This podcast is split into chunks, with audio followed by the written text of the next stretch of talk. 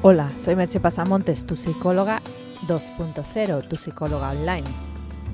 Puedes encontrar información sobre mis servicios profesionales de coaching y psicoterapia online en www.merchepasamontes.com.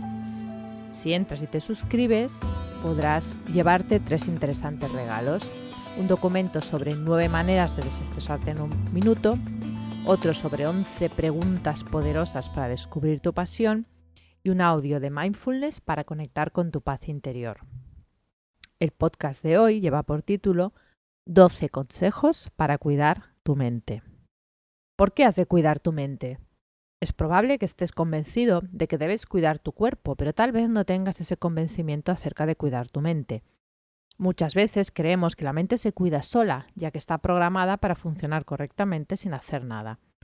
Y eso es solo verdad hasta cierto punto. Como ya sabes, somos productos de una larga evolución que favoreció unas adaptaciones que nos ayudan a reproducirnos con éxito. Para eso hemos de sobrevivir el tiempo suficiente para aparearnos, reproducirnos y apoyar la supervivencia de nuestros hijos. Y pasado ese periodo, la evolución no se preocupa mucho más de nosotros.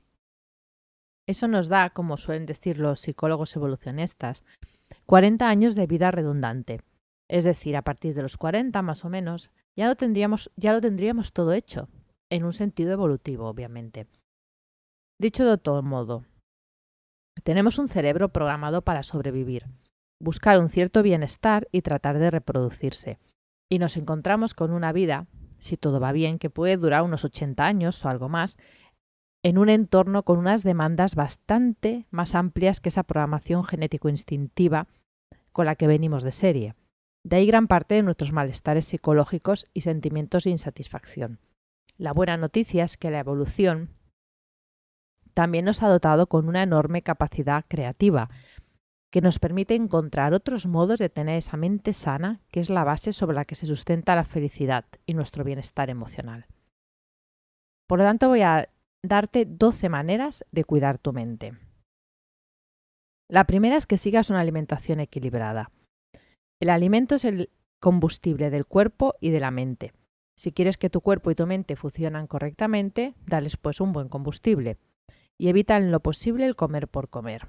Comer de más no ayuda en nada a que tu mente funcione de un modo correcto. Una de las maneras de comer de una manera más equilibrada es hacerlo de manera mindful. En eso puedo ayudarte con mi curso online Come Mindful y mantén tu peso ideal. La segunda manera es el ejercicio físico.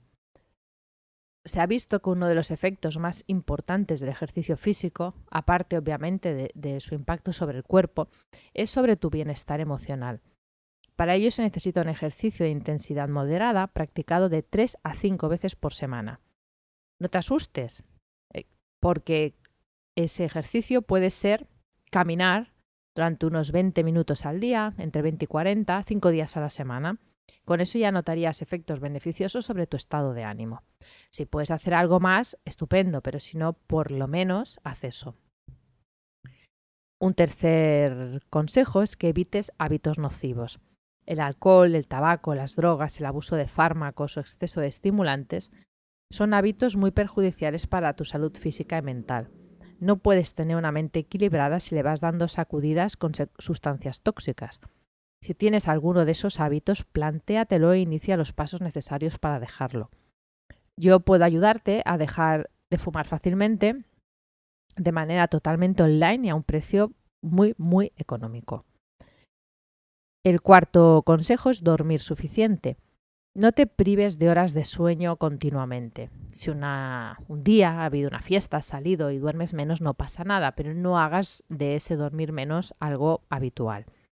Dale a tu cuerpo el descanso que necesita. Varios estudios han demostrado que la falta de sueño te vuelve irascible y más propenso al estrés. Si entras en el, en el blog, verás eh, un artículo, un link a un artículo sobre 10 beneficios de dormir bien. El quinto punto es que cuides las relaciones sociales. Vivir en sociedad y relacionarte con los demás te beneficia de múltiples maneras. Mejora tu humor, te protege de la depresión, ayuda a prevenir Alzheimer, te favorece a la hora de trabajar en grupo, en equipo. puedes decirme, ya, ya, Merche, pero yo no tengo facilidad para hacer amigos y relacionarme. También aquí te ofrezco una herramienta que es un post sobre 10 ideas claves para hacer amigos. El sexto punto es que amplíes el mapa mental. Hace poco hice un podcast sobre este tema. He hablado en múltiples ocasiones de él, pero aquí también te lo he de recordar que permitir que tu mente se amplíe, sea más flexible, te previene incluso del envejecimiento y sobre todo del anquilosamiento que muchas veces observas en ciertas personas conforme pasan los años. La séptima manera o consejo es aprender nuevas cosas. Un cerebro que aprende es un cerebro que se mantiene joven. Lee, aprende un idioma, practica un hobby, viaja, explora nuevos lugares, hace un curso, contacta con gente distinta. Las posibilidades de aprendizaje son infinitas y puedes utilizar los diferentes niveles de conocimiento para chequear en qué fase estás de tu aprendizaje. Aquí también hay un link en el que puedes leer más sobre esto. El octavo consejo es que rías más. La risa es un potente analgésico, aumenta el, rendimiento del sistema inmune y te llena de endorfinas. Por eso trata de reír más y mejor. El noveno consejo es ve al psicólogo. Aquí obviamente barro para casa, pero es que tendemos a pensar que ir al psicólogo es para solucionar problemas o por tener más dificultades que la mayoría de la gente. Y aunque a veces eso sea cierto, uno de los objetivos principales es cuidar tu mente para que te dé ese sustrato que te permita ser más feliz. Los que no van, no tenemos ninguna garantía de que estén mejor de los que van. O sea, no es que el que no va al psicólogo es que está estupendo y el que va no lo está. Esto no es así y ni siquiera lo sabemos. Es una idea errónea. Como lo sería pensar que la persona que no va al gimnasio es porque está en mejor forma que la que va al gimnasio y no lo necesita. Es obvio que el que va al gimnasio o practica algún tipo de deporte va a estar en mejor forma que el que no hace nada. Por lo tanto, ir al psicólogo es una manera más de cuidarte y valorarte a ti mismo. No la menosprecies. La décima manera es eliminar entornos y personas tóxicas. Huye de los ambientes que te restan energía y de las personas que te anulan, te bajan la autoestima o te hacen sentir mal de alguna manera. No siempre es fácil elegir con quién relacionarnos, pero hay que intentarlo. Ten cuidado con esas personas que cuando se van te dejan en un estado de bajo ánimo y baja energía. El undécimo punto es que contactes con la naturaleza. La naturaleza es un bálsamo para nuestra mente y nuestro espíritu. No hace tanto que evolutivamente salimos de la vida en entornos naturales y nuestro cerebro mantiene una especie de añoranza de la naturaleza. Por eso tratamos de reproducir el biotipo en nuestras casas, con plantas, animales, etc. Trata de salir a la, naturaleza por lo menos una vez por semana y a poco que puedas, ten una mascota. También aquí te dejo un link con los beneficios de tener una mascota. Y el duodécimo punto es el mindfulness. Cada vez hay mayor evidencia empírica de que el mindfulness es un buen modo de cuidar tu mente, ahora y para el futuro. Sirve además para conocerte mejor, estar más sereno y vivir en plenitud. Si quieres iniciarte lo puedes hacer por tu cuenta, pero te recomiendo que tengas una guía o un guía para hacerlo. Yo puedo ofrecerte aquí también un curso online que, que, tengo montado de introducción al mindfulness, que es para reducir tu estrés, vivir en calma y tener foco. La verdad es que lo han hecho bastantes personas ya y bueno, tiene muy buena acogida y las personas quedan muy satisfechas con él. Y también si eres empresa, te puedo ofrecer esta introducción al mindfulness en la empresa. Conclusiones. Yo creo que con estos 12 consejos te he dado ya bastante tarea para revisar en qué punto estás y cuánto quieres mejorar y cuidar tu mente. Tu mente te acompañará el resto de tu vida y es una buena idea que sea tu mejor aliada y amiga y no el enemigo a abatir o a combatir.